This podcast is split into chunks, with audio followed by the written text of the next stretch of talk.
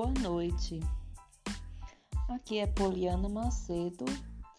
Estarei agora explicando um pouco mais sobre o nosso novo assunto, Haikai. O Haikai, também chamado de haiku ou haikai, é um poema curto de origem japonesa. A palavra haikai é formada por dois termos: hai, que significa brincadeira ou gracejo, e kai, harmonia, realização, ou seja, representa um poema humorístico.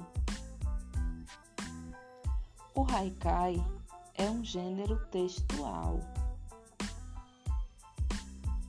O tradicional haikai japonês possui uma estrutura específica, ou seja, uma forma fixa.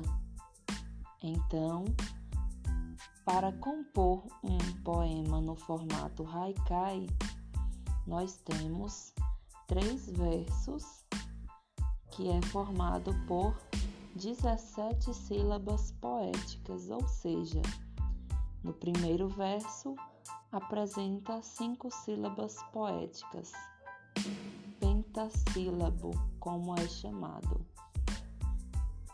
Ao segundo verso apresenta sete sílabas poéticas, heptassílabo, como chama.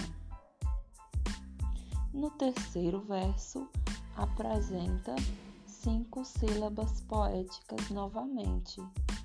Então, o poema Haikai, ele possui na sua forma cinco sílabas no primeiro verso, sete sílabas no segundo verso e cinco sílabas no terceiro verso. Os temas mais explorados nos haikais são referentes ao cotidiano e à natureza.